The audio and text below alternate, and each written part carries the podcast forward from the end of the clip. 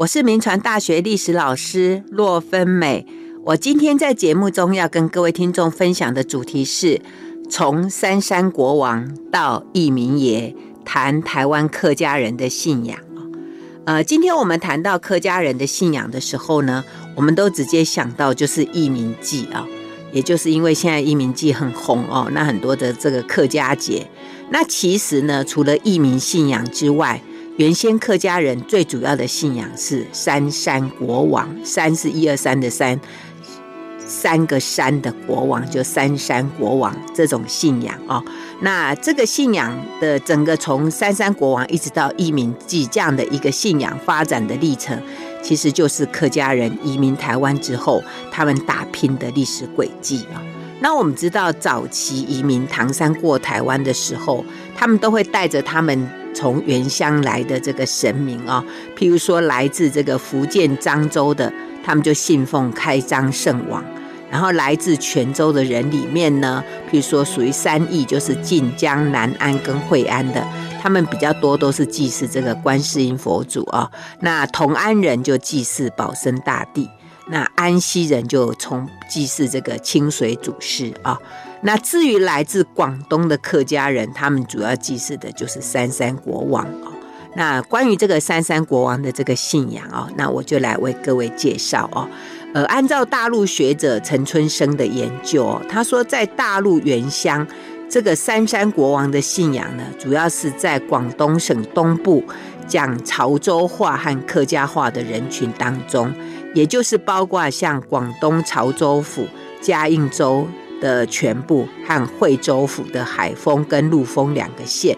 还有福州、福建的汀州府和广东。惠东、东莞跟新安，这个新安包括香港啊等等这些地方，有一些零星的三山国王庙啊。那在大陆呢，这个三山国王庙其的这种信仰，其实是潮州人跟客家人共同信仰的一些呃的神奇。那只是说，因为清代前期呢，呃，从移民到台湾来的大部分是客家人啊，所以。在一般台湾人的观念里面，所谓的这个三山国王就变成客家移民的保护神啊。那至于这个所谓的三山是哪个山，哪三座山呢？这其实是在广东省潮州府揭阳县林田都河婆墟啊，也就是今天的揭阳市揭西县河婆镇这边，它的西面有三座名山。呃，一个是金山，金是毛巾的金啊、哦，还一座是明山，明天的明，还一座叫独山，就是独立的独哈、哦。金山、明山跟独山，就是这三座山，就是他们所谓的三山啊、哦。所以这个信仰大概是来自于古代、哦，对这种自然的一个山川的崇拜，呃，所遗留下来的。但是你知道，在古代的中国，任何一个地方的这个民间信仰。他如果没有被朝廷的皇帝所赐封过，那就是完全不合乎正统，这就叫做淫词淫词啊。那可能随时都会被朝廷把你毁掉啊。那至于这个三山国王的这种信仰，那是怎么样被一步一步正统化呢？啊，那我刚刚提到说，呃，其实这个这个广广东潮州这些地方哦。呃，他们都有有这个三山国王的这个这个等于是祠祠堂哦，那个庙哦。那祭拜的人呢，除了当地人之外，其实还有其他地方的人。那逢年过节啊，或者有市集的时候，很多人都会很就是在崇拜上面，就是很非常的这个。的这个尊崇哈，也就是说，三山国王这样的信仰在当地其实是很盛的，然后大家都不太敢随便的怠慢啊，这是在那个地方。所以，如果要到那个地方去当官的人呢，他们为了要拉近跟当地老百姓之间的距离，那以方便来统治啊，或者呢，想要减少呃这些官员跟地方势力的冲突，呃，所以他们通常会想办法，就是把。当地的那些，尤其那个那个香火很盛的那种神明，然后把它正统化，也就是说，把它呃做了一个解释，然后给他说明他的来历，然后之后报给官方，然后让官方来让最好是皇帝把他加封一下，那这样子那个神明就会变成一个正神。啊。那一方面可以显示这个官员的政绩，二方面呢，当地地方人也会比较挺这个官员。这是大概在中国一般派到各地的官方去的官员都会做的事情。好，所以我们知道台湾早期那个。呃，像施琅他们来台湾，也是要在台湾搞一点这种呃民间信仰之类的东西啊。那至于这个三山国王的这个正统化啊，它其实是在元代的时候啊，那时候有一个潮州路的总管叫做王元公。他就邀请了那个时候担任翰林国史院的编修，是一个江西的庐陵人，叫做刘希孟啊，希望的希，孟子的孟，叫刘希孟。然后他就写了一个，就是有关这个当地的三山国王的庙的庙记，它叫做《潮州路明矿三山国王庙记》啊。为什么叫明矿庙啊？等一下再为大家来说明啊。总之就是他把他写了一个这样的一个一个有关这一个庙的一些一些呃来龙去脉哈。而且呢，他的这一个记录呢，到明朝初年的时候呢，这个记录就被放入了明朝所修的这个《永乐大典》啊。所以，我们今天所查查考到的文献里面有关于这个三山国王的这个记录啊，大概就是在。呃，这一个刘希孟所写的这个这个记录啊，大概就是三山国王这样的一个这一个名词的开始哈，也就是三山国王的传说被开始系统系统化的一个开端。那刚刚我讲到说，他这个。三山国王庙叫做明矿庙啊，明是明天的明，矿呢，它有一个宝贝的贝，然后旁边是一个兄弟姐妹的兄啊，所以那个字念矿啊，明矿庙啊。那这个明矿庙的这个明矿两个字，是在宋太宗的时候封给他的这个这个神的一个称号啊。那当时呢，他们为什么要做这样一个尊称？哈，这个我们呃等一下来。说一下啊，那这个三山国王的主庙是在这个我刚刚讲到说这一座金山啊，毛巾的金金山的山路上面有一座这个庙，这个等于是主庙啊。那当时呢，这个三山国王这个庙到底什么时候开始建啊？这个有一个他们的一个说法，就是说隋朝的时候。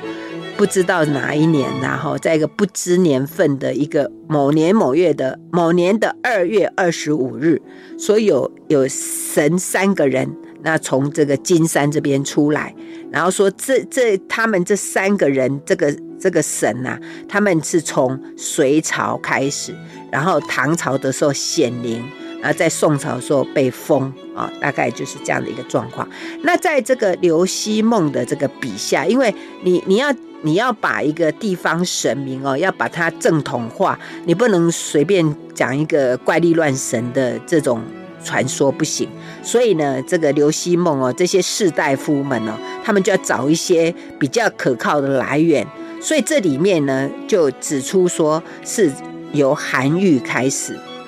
韩愈开始去祭祀他啊，那我们知道韩愈啊，他是在唐宪宗的时候啊，因为反对唐宪宗迎佛骨到到这个朝廷里面去，就惹怒了这个唐宪宗。那本来唐宪宗是要把他给杀掉，但是因为那个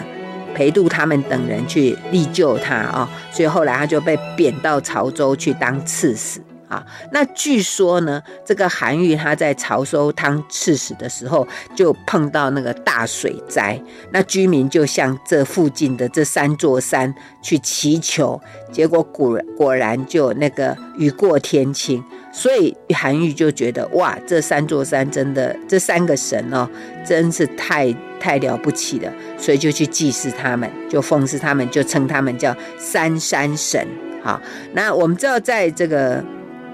韩愈在民间的声望很高嘛，所以他在从宋代开始哦，那在潮州那个地方，韩愈已经被形塑成为一个就是中国中原文化在边远的蛮方地区教化百姓的一个先驱，而且是中原士大夫正统文化的象征。所以只要韩愈拜过的神明，当然就合乎这个士大夫的正统啊，所以这就是呃这个三山国王这种信仰。呃，个在士大夫的认同里面的一个开端啊，就是从韩愈的祭拜开始，然后接着呢，就是宋代的时候，宋代皇帝为什么册封他呢？啊，那据说这三山神呢，曾经帮宋太祖赵匡胤打过天下，而且帮过宋太宗赵光义平定呃这个北汉刘继元的。的一个势力啊，所以据这个刘希孟他就写到哦，他说这个当年呢，宋太祖他在平南汉的时候，就碰到这个雷电啊，那雷电交加，还有疯狂雨暴，所以后来这个南宋的呃南汉的这个刘长的势力就走掉了。好，这是所以这是宋太祖能够打下天下一个很重要的，这是所以呃这个三山神是有功劳的。那另外说是宋太宗啊，赵光义啊，中赵光义是赵赵匡胤的弟弟啦。赵光义啊，他他说他在平定北汉的时候啊，就是有看到有一个有金甲神人，就穿着这个金金黄金的做的这个盔甲的神人，结果就大胜了哈。所以而且呢，说他凯旋之日呢，就看到那个城。他那个城上的云里面就写潮州三山神啊，所以他就赐封这这个三座山的神明啊，名山的神明为清化圣德报国王，那金山的神明为助正明树林国王，那独山的山神为会感弘应丰国王啊，所以这是这个传说啦哦，这个这个就是我刚刚讲到的这个刘希孟。刘梦溪啊，他写的里面有关三山国王庙信仰的来源的说法。可是以上所说的刘刘梦溪笔下的这些传说，在宋朝的正史里面都没有找到任何证据，哎啊！而且他说是这个宋太宗赐封的，可是，在《明会要》里面有写说是宋徽宗，西元一一二五年。所所赐封的，跟刘梦溪所记载的并不吻合啊。但是不管怎么样，就是你可以看到，就是当时的这个地方官啊，这个王元公哦，还有他他他找这个刘梦溪，他们一起来把这个三山国王这个信仰，把它正统化的一个过程。那当然我们可以体会这个地方官的用心呐，哈。那也就是在这个他们的这样的记录之后，那这个三山国王的。信仰终于得到所谓的士大夫形式的一种解释啊，所以到后来明清两代啊，虽然他们的政府都没有正式承认过这个三山国王的合法性，但是呢，在明朝从嘉靖年年中开始，然后一直到清朝的雍正期间，呃，中国的官方朝廷都有那个毁淫词的行动，那这个三山国王的庙都没有被。打掉没有被碰触到，可见呢，当年这个王元公跟刘刘希孟的这个努力，呃，是有被肯定的啊。这是整个三山国王庙当时的情形。那其实这种士大夫的解释啊，其实民间根本都不太不太在意啦，因为那个是那个是士大夫阶层的事情，对一般老百姓来讲哦，他们。就是把这个三山国王当做一个，就是他们的地头爷啦，他们的社神。因为中国的民间就是一社一个庙，一个村就一个庙啊。呃，而且对老百姓来讲，他们在意的是说我这个地方神哦灵不灵啊？所以他们每一个地方都会有那种灵验的故事啦，包括就是说，哎，他们在宗族打斗的时候啊，被盗匪。呃，这个侵入的时候啊，那这些神明怎么样显灵，然后来保护他们？他们生病的时候、天灾的时候，怎么样来助灾？其实这种，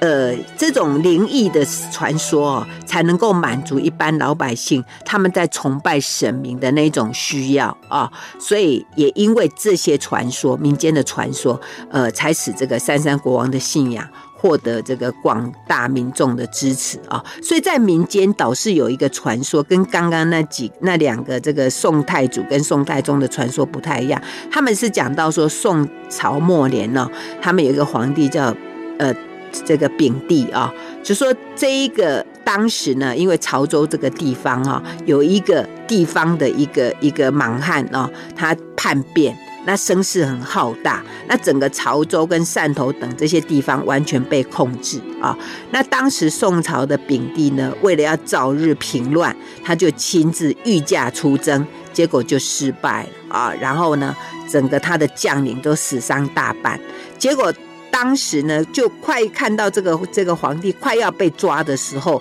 就杀出了三个将军，然后把叛军给击退，化险为夷。好，结果等到事情过后呢，这个丙帝呢，他就论功行赏，他要寻找这三个救驾的将军，结果却不知去向，哦，找不到。那后来经过高人指点，才知道说，哦，原来这三个将军就是三位山神显灵相救，所以他就下诏书封为三山国王，然后建庙表示感恩。诶，这个故事跟前面那个士大夫解释的不太一样，不过。呃，对一般老百姓来讲，他们其实才不在意你文献记录什么，他们是在意他们当中的传说。所以这些传说，代代相传，然后随着这些客家移民移到台湾，这些故事就来到了台湾啊。那来到台湾之后呢，在台湾的三山国王庙啊，大体上哈，到到目前为止，大概有一百六十九座左右。啊，那他们最早修建的年代已经不可考了，大概就是随着这些移民慢慢进来，然后慢慢这个香火传进来之后，就慢慢的被建建立起来。那在台湾的这个记录里面，就是台湾府志啊，在一一千七百七十四年，这是乾隆三十九年所修的这个台湾府志里面，之前修的都没有看到。在这一年修的这个台湾府志才开始出现了，说在台湾就是台南那个地方，然后那时候叫台湾嘛，就是台南，然后诸罗还有彰化，诸罗就是嘉义啊，然后彰化这三个县城里面有三山国王庙的记录。那这个时候啊，距离清朝统一台湾已经有九十年的光景啊，那。当时客家人也在这一段过程里面，大概已经经历两三代的拓垦，然后慢慢形成有所谓客庄的这些聚落，哈，然后所以这些客庄里面，他们就有祭祀他们来自家乡的神明，啊，就是这个所谓的三山国王庙就开始在台湾被建构起来。那我们知道清朝时期的台湾哦，其实都是处于这个土地拓垦，然后整个社会其实动荡不安哦，有所谓的三年一小反，五年一大乱，所以地方官府跟基层之间其实那个关系非常的紧张，所以对这个时期的老百姓来讲，国家是什么？对他们来讲太模糊了，皇帝在哪里？其实也是好遥远哈，对他们来讲。更接近他们的，其实就是他们日常生活里面在祭拜的那个神明啦。啊，他们有些什么事情，他们就可以去找他们的神明，透过卜杯啦，或者这个伏击啦，或者这个抽签啦，他们就可以跟他们的神明对话啊。所以对他们来讲，神明对跟他们的距离比皇帝还要更近一点。但是呢，很奇怪，就是如果你去看那个庙哦，呃，像这个三山国王庙里面，他们就会有悬着这个护国庇民的这个匾额，哎，啊，就是感觉上就是说，他们好像把他们的神明当做他们跟国家、跟皇帝之间沟通的一个很重要的桥梁啊，所以他们希望透过这个神明呢，可以帮助他们，就是呃，生活安定。然后呢，可以得到庇佑，哈。那我们知道，在清代台湾的各个不同的这个祖籍族群里面呢，客家人跟地方官府的关系是最好的，哈。那会不会跟我们刚刚前面讲说这个三山国王的传说里面，他们都是显灵，然后来帮助皇帝平乱这个这件事情有关呢？或者是说，在他们长时间的生活经验里面得到的生存之道，我想这个可能是可以再研究。不过往后的这个，在整个清朝统治台湾的期间里面，我们可以看到，就说客庄的这个首领，他们基本上呢，还有包括他们的百姓，都会跟官府站在一起，然后多多次都组织这个武装部队来协助政府平乱，所以在一些客。客家村庄里面这些三山国王显灵的故事里面，很多都是他们用说他们来帮助官府平定乱世这件事情，来彰显他们这一个信仰的一个一个就是一个力量啊。所以这个也跟后来这个义民信仰产生的背景很相似啊。那。不过，在整个台湾的这个三山国王庙里面，如果各位有到台湾各地去走走，你会发现哦，其实现在很多三山国王庙的这个地方都已经不是客家庄了。所以，据学者的统计啊，就是现在的这个一百六十九座左右的这个三山国王庙，有七十座就不不是在客家的这个乡镇，这个大概占了百分之四十一啊。那这些留下来的。的这些，就是说客家人移民走了，因为客家人后来又在台湾经过第二次、第三次的迁徙，因为械斗的关系啊，他们就迁走了。然后这些被留下来的，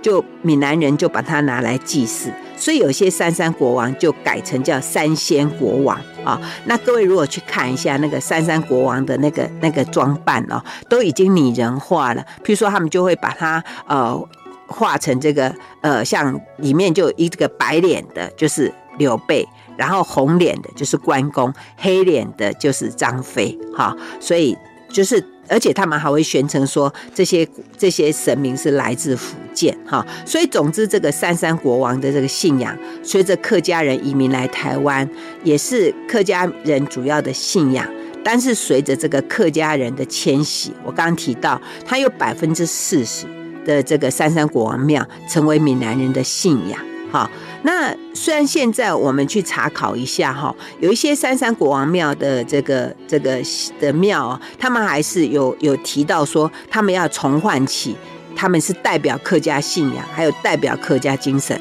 但是相对我们在媒体上曝光更多的，却是义民爷的信仰。为什么会这样呢？好，我们先谈到这里，休息一下，广告过后再回到九八新闻台九八讲堂。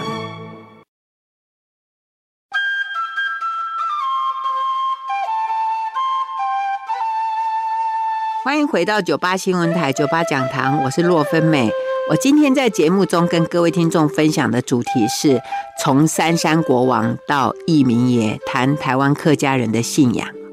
那我们刚刚前面是讲到说，最早从唐山过来，那客家移民带来的是三山国王的信仰。可是，在我们今天看媒体上曝光更多的，我们知道更多的，却是义民爷的信仰。那这个过程是怎么发展过来呢？今天就在节目中跟各位来分享哦。那义民爷哦是什么？他就是义民死后被祭祀而形成的信仰啊。那我们在之前的节目里面，我们有谈过这个客家人的这个族群，然后有谈过义民这个部分哦。那我想今天，因为我们谈到义民爷的信仰哦，所以我这边要要再跟听众们来复习一下啊。那我们知道所谓的义民呢，就是指在清朝统治台湾时期，然后协助清朝廷平定乱世、维持地方秩序的汉人。啊，那其实在中国历史上不只有台湾呐、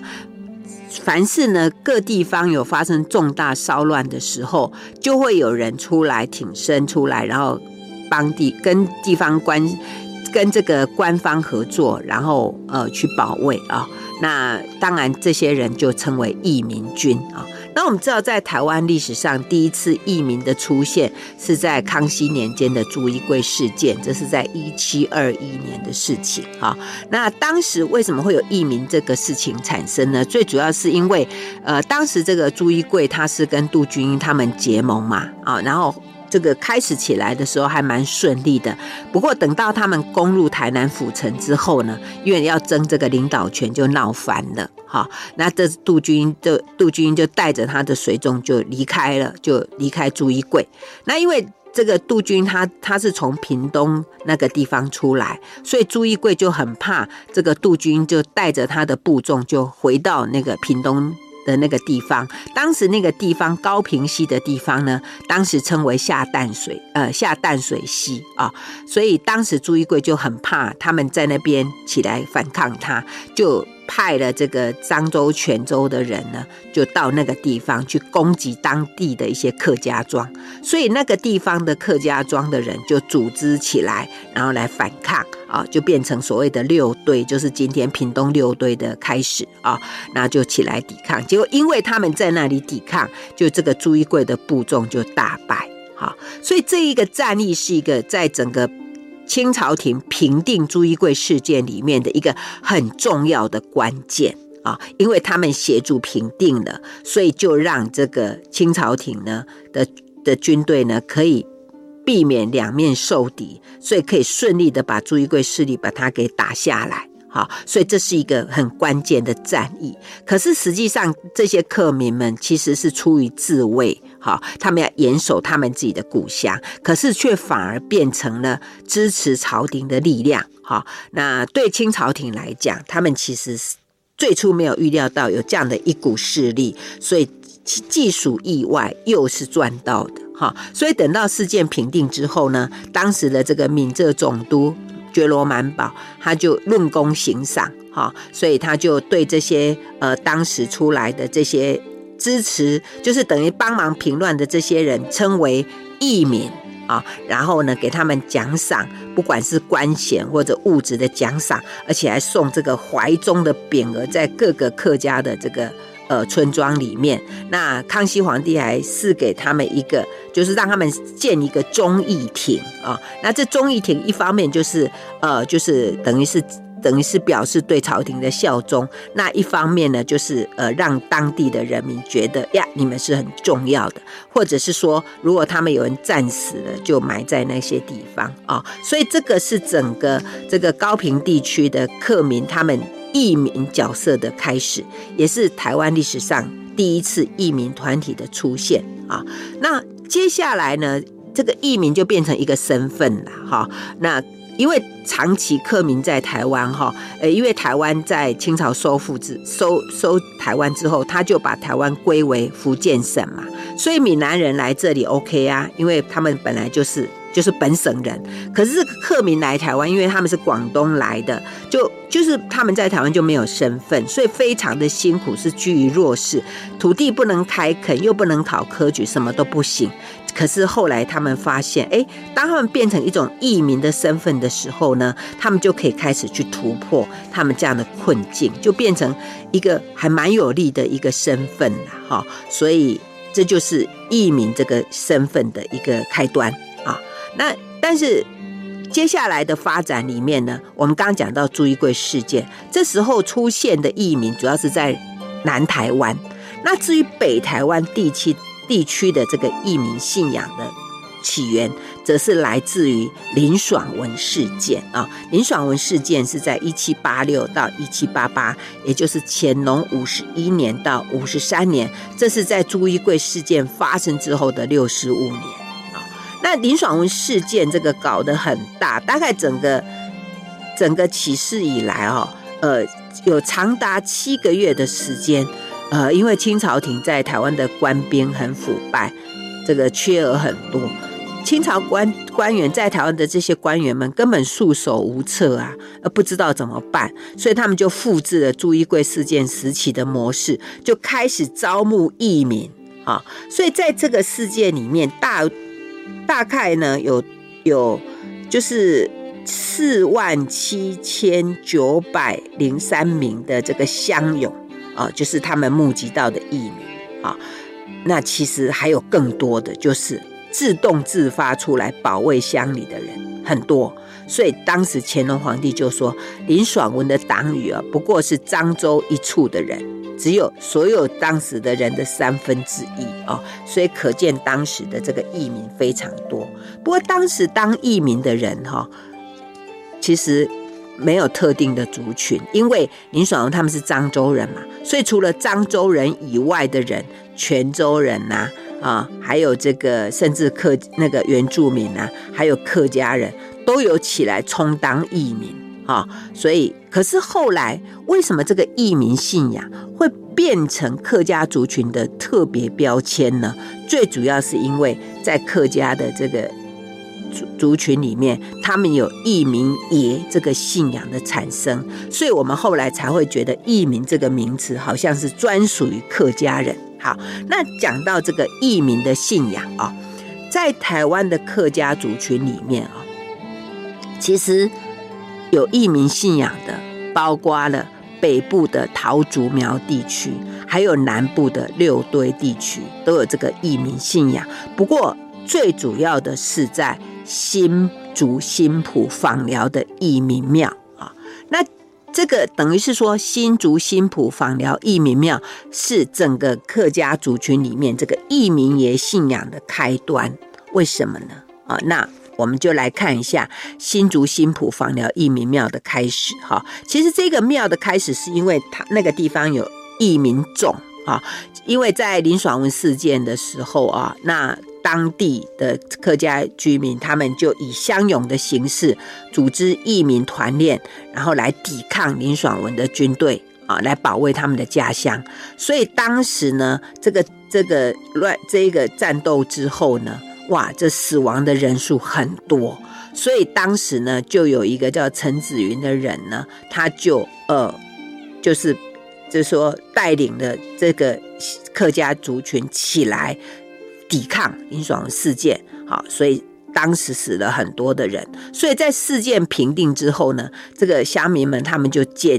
就是就是。开着牛车，然后就去捡拾这些死难的的这些客家乡亲。当时他们这些义勇军哦，他们有一个特征，就他们绑那个黑布圈，所以他们只要看到有绑黑布圈的这些尸体，就把它捡起来。总共捡了两百多具啊，就就要把它载。结果再再再到这个，就是到这个今天新竹新竹新埔枋寮义民庙的这个位置，那个牛车就拖不动了，所以后来他们就把它埋在那里。哦，就把它埋在那里。啊，这就是今天那个地方义民种的这个正种，就在那个地方。然后在乾隆五十三年的时候呢，那清高宗就为了奖励这个客家的义军，就颁布了就是“包中”两个字。哈，那圣旨传到的时候呢，那当地的这个居民林先坤跟刘朝珍，他们就啊，那我们就来建个庙。啊，所以多方奔走，然后集资之后，就在乾隆五十五年就完成了这个包中义民庙。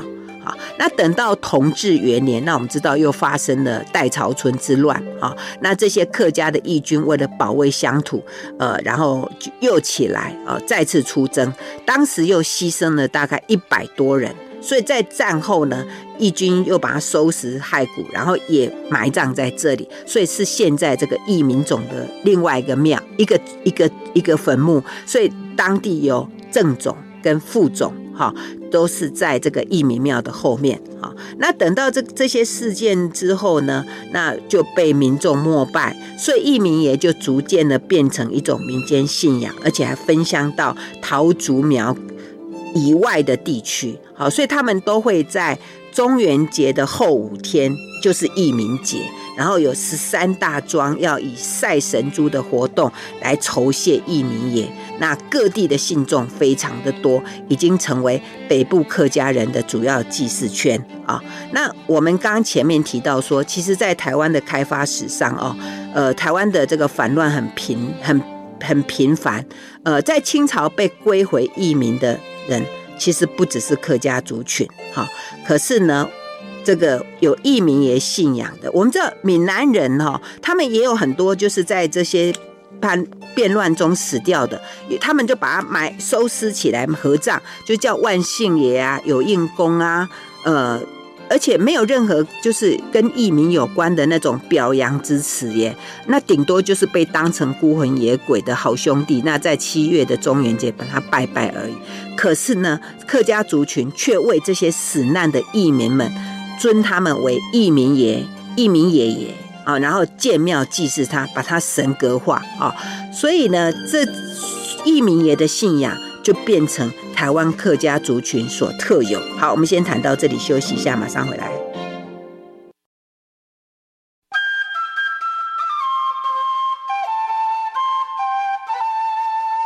欢迎回到九八新闻台九八讲堂，我是洛芬美。我今天在节目中跟各位听众分享的主题是从三山国王到义民爷，谈台湾客家人的信仰。那我们前面提到，就说原来在台湾客家人的信仰呢，他们从大陆原乡带来的是三山国王的信仰。可是到我们今天呢，我们听到客家的信仰的时候，我们直接就想到义民爷的信仰哦。那为什么会这样子？其实是因为在整个清代的这个呃台湾的这些呃，就是不太安定的社会里面呢，那当时有很多的人就出来，呃，就是等于是帮助清朝廷，然后来呃平定一些乱世啊。那其中呢，各个族群都有，可是，在客家族群里面却发展出了义民爷的信仰啊。所以这个过程呢，就是我今天跟各位来分享啊。那我刚刚提到说，最主要这个客家的这个义民信仰呢。就是在新竹新埔枋寮的这个义民庙这个地方开始，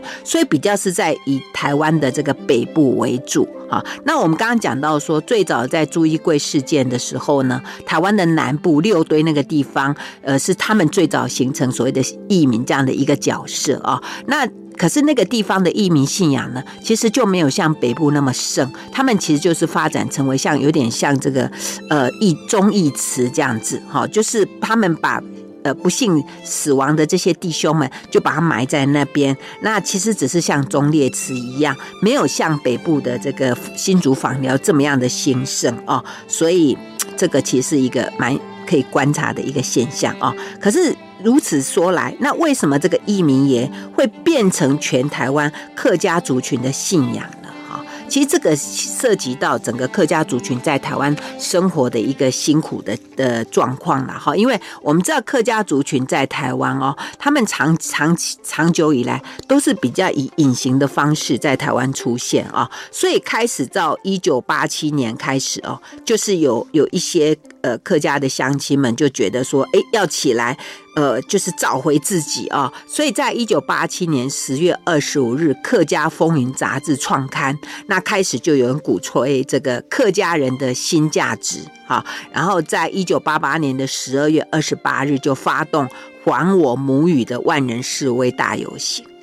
那客家文化的这个社会运动开始在进行，那他们就发现说，你要怎么样去结合整个这个客家人的一种总体的认同啊？他们发现这种